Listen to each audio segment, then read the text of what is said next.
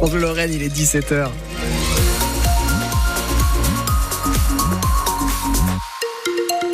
Les infos, Bradley de Souza.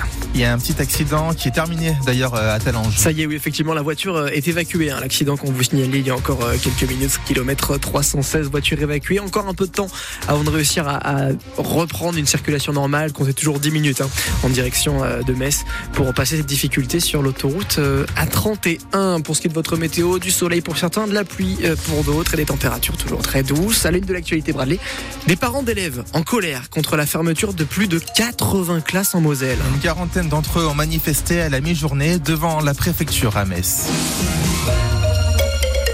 Des parents d'élèves, des professeurs et des élus pour dénoncer la fermeture programmée de plus de 80 classes dans le département.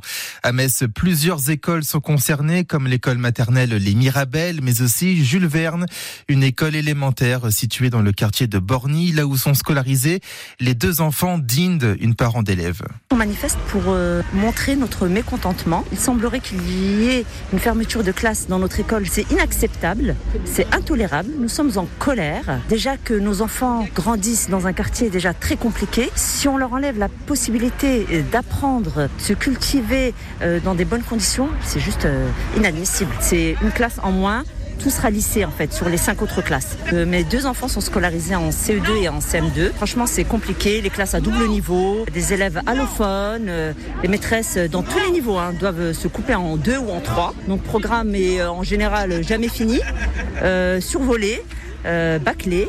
Et après, quand nos enfants arrivent au collège, ben, on leur dit ben, c'est normal, vous venez de Borny, ben, c'est normal que vous ayez des lacunes.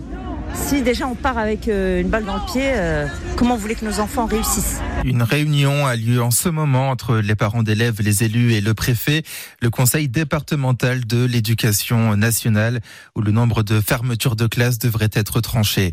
Le manque de professeurs, cette fois au collège et au lycée, c'était au menu du congrès aujourd'hui à Metz du SNES-FSU, le premier syndicat d'enseignants du second degré s'attend à une rentrée difficile en septembre prochain. Autre préoccupation du syndicat est la mise en place du choc des savoirs des groupes de niveau dès la rentrée prochaine. On y revient en détail dans le journal de 18h. La grève se poursuit tout ce week-end à la SNCF. On comptait en moyenne un TGV sur deux. Cela concerne les lignes Inouï et Ouigo.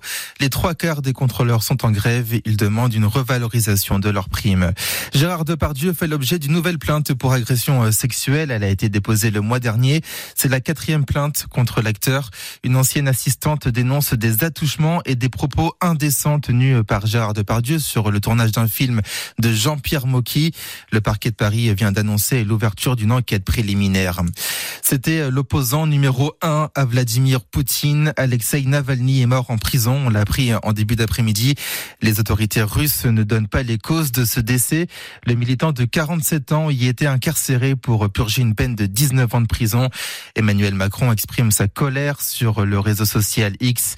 Le chef de l'État accuse la Russie, je cite, de condamner à mort les esprits libres. EDF a fini l'année 2023 dans le vert 10 milliards d'euros. C'est le résultat de son bénéfice l'an dernier, des résultats exceptionnels selon le groupe qui avait enregistré une perte de presque 20 milliards d'euros en 2022. Enfin, en football, Lyon-Nice, c'est l'affiche de ce premier match de la 22e journée de Ligue 1 qui s'ouvre ce soir. La rencontre est à 21h. Les Messins, eux, joueront dimanche en déplacement à Montpellier.